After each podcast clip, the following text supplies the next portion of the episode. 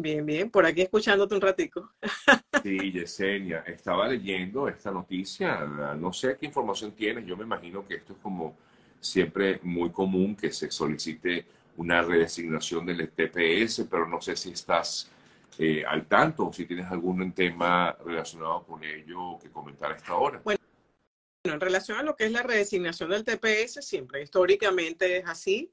Eh, siempre los gobiernos o los, las personas que representan al gobierno presionan, ok, así tienen que hacer la petición formal para que el TPS se siga extendiendo, no se siga prolongando. Por esa razón, yo cuando salió el TPS en su momento, mucha gente decía, bueno, pero es que solamente por 18 años, entonces yo, por, perdón, por 18 meses, entonces yo le decía a las personas, es por 18 meses porque es, un, es temporal. O sea, la palabra lo dice, es un estatus de protección temporal. Nunca te lo van a dar indefinido. Sin embargo, históricamente en Estados Unidos el TPS, eh, para muchos países que lo tienen, ¿ok? Se lo han tenido por 20, 25 o 30 años. No significa que las personas tengan que confiarse. Porque justamente ayer hablaba con una persona y eh, la persona me decía, bueno, pero ¿por qué o sea, ¿qué es lo que a una persona le, puede beneficiar el TPS? Bueno, el, TPS trajo un montón de beneficios, porque el primer beneficio es que había gente que tenía cero estatus en el país, no aplicaron nunca un asilo porque no aplicaban a un asilo, no calificaban, no hicieron otro tipo de petición y hoy por hoy están con permiso de trabajo, su seguridad, es decir, hacen su vida normal en el país, entre comillas, porque sigue siendo un limbo migratorio. porque un limbo migratorio? Porque el TPS no da residencia permanente. Sin embargo, definitivamente es una solución. La otra cosa interesantísima que hizo el TPS fue que, eh, por ejemplo, se ven personas con un estatus eh, ilegal o que una acumulación de estadía ilegal en el país, el TPS con la, más reciente eh, decisión de la Corte Suprema, okay, lo que hizo fue que si tú sales con tu parol eh, de viaje por el TPS y vuelves a entrar, te dan una I-94 nueva. Es decir, saneaste ese pasado migratorio que tenías un poquito con algunas curvas cerradas, ¿no? Y eso le dio incluso eh, la, la oportunidad a mucha gente en el país. Yo misma tengo clientes que tenían el asilo político pendiente. Y hay gente que de manera eh, sin saber, vamos a llamarlo así, o, por mala información, eh, han pensado, dicen, yo voy a hacer un asilo político porque con eso no estoy ilegal en el país.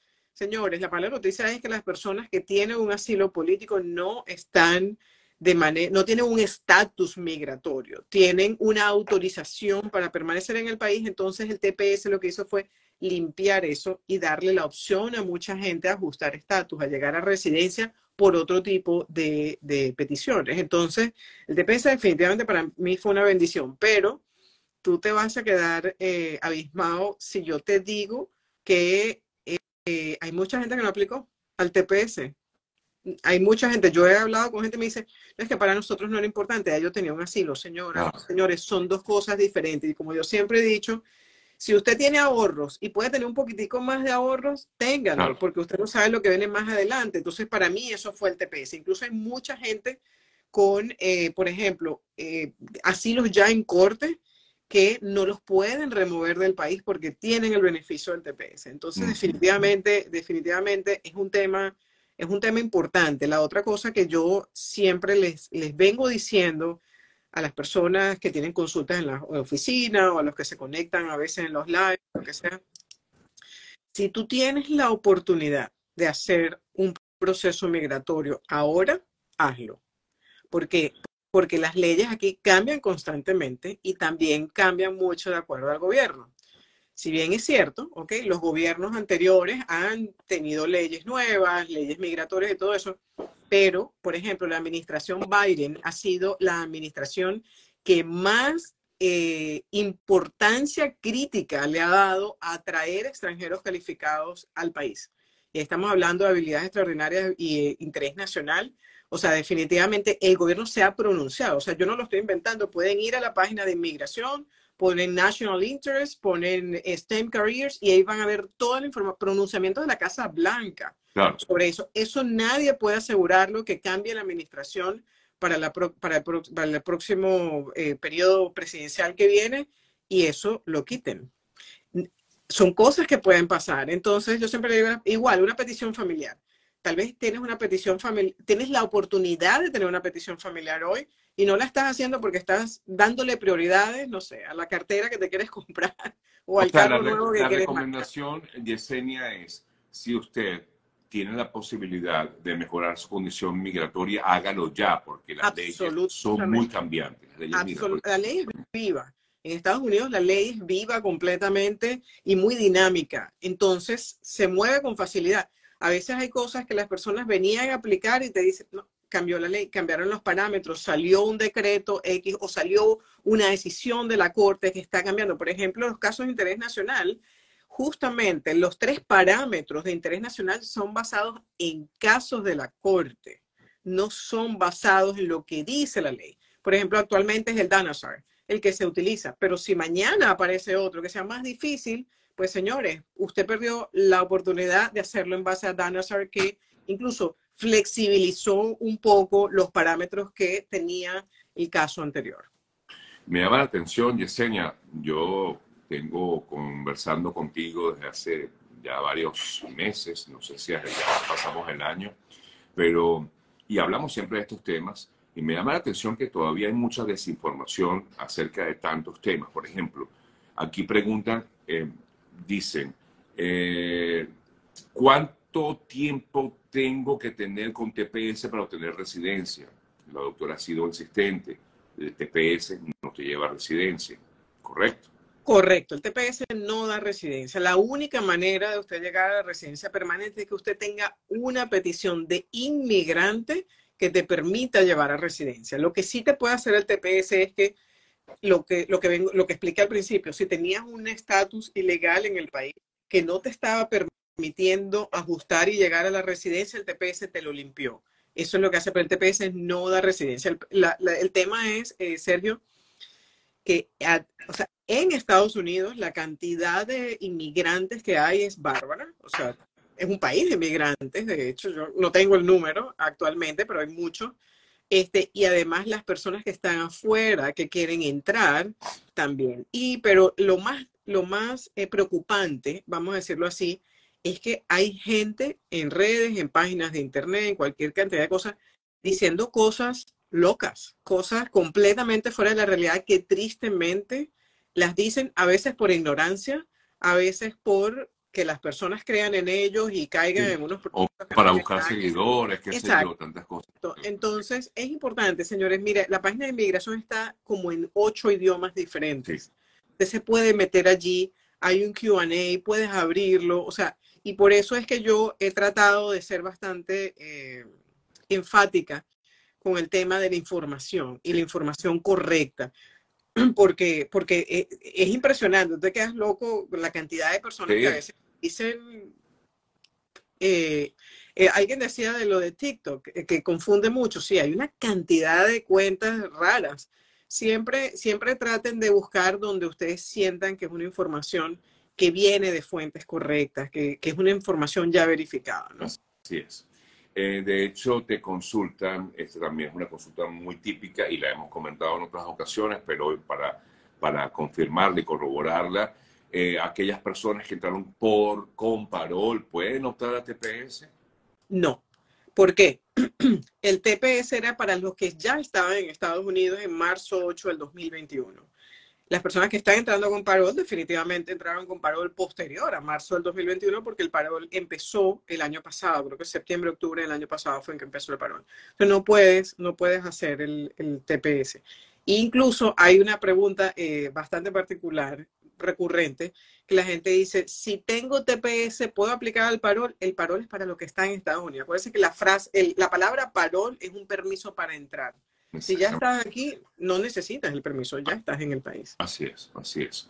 Eh, y otra consulta relacionada con esto, justamente eh, del, del, TPS, ¿cuánto tiempo hay que tener con TPS para obtener residencia? Ya lo saben, no lleva a residencia. Pero esa no era la pregunta, disculpa, es que la leí por aquí. Em, bueno, eh, cualquier cosa, este, pues seguimos aquí pendientes y vamos a, tratar de responderle. Eh, mi hijo aplicó con TPS, para TPS competición de asilo, nunca le aprobaron TPS, sabe cuál pudiera haber sido el motivo. Lo primero que tienes que revisar es si todavía está pendiente, que inmigración no haya emitido ya una decisión y tú no te hayas enterado porque te cambiaste de dirección. Muchas veces pasa de que inmigración manda la carta y no llega. O sea, dice allí que la emitieron, no llega y tú tienes que estar eh, activamente metido, muy metido en tu proceso para asegurarte de pedir esa copia de la carta. Yo, la verdad, eh, si la persona todavía, el TPS no está aprobado, sencillamente lo que tienes que hacer es darle seguimiento. Puedes mandar un, una, un inquiry por la página de inmigración, decir de que ya está fuera del tiempo, que si de acuerdo a las tablas de ellos realmente está fuera de tiempo, entonces ellos te van a responder y te van a decir que van a decidir el caso. Este, el, tener un asilo político no, no es una restricción en absoluto para aplicar el TPS. Los que aplicaron en su momento, hay muchísima gente eh, con, el, con, con, el TPS que tienen asilos pendientes. Alguien pregunta que si el asilo te lleva a la residencia. Una vez que te aprueben el asilo político, puedes aplicar a la residencia permanente en el país. Em, quiero eh, también destacar, amigas y amigos, que aquí hay varias preguntas relacionadas con con, con, este tema y, em, que tiene que ver con eh, la ley de ajuste venezolano. ¿no?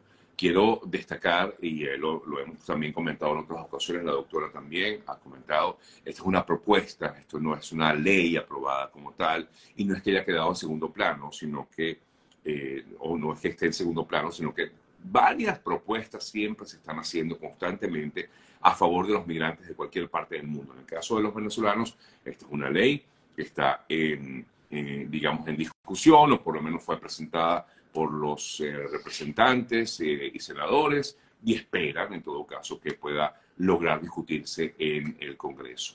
Eh, pero no es nada, no hay nada aprobado al respecto. Correcto. Dejarlo claro, ¿no? no es que no es que lo no es que no querramos, en todo caso sería maravilloso, pero siempre hay como acciones en paralelo, ¿correcto? Tú sabes qué pasa también, Sergio, que hay mucho sensacionalismo en las redes. Claro. Entonces hay gente que eh, pone aprobada la ley de venezolanos, de ajuste venezolano, entonces empieza a, a confundir a la gente de una manera. No, no hay ninguna ley aprobada en estos momentos. Quisiéramos nosotros. Claro. Definitivamente que, que, hubiera alguna ley. Eh, temas o preguntas relacionadas con la, eh, la visa de interés nacional. Por aquí te consultaba si un ingeniero con posgrado en vialidad puede calificar por esta visa. Es probable que sí, depende de varios factores. Tienes que ver eh, hace cuántos años te graduaste, qué has hecho, cuáles han sido los roles importantes que has tenido y por qué has sobresalido. Definitivamente esa es una parte importante. Incluso aprovecho, eh, yo el 23 de septiembre voy a estar en Orlando, voy a dar una conferencia en Orlando como la que di en Miami, pero en la ciudad de Orlando. Este, a ver si le, si le abro la invitación a mi querido Sergio, a ver si me, se quiere ir a visitar a mí. Claro, una vez, y de una vez vamos a Orlando.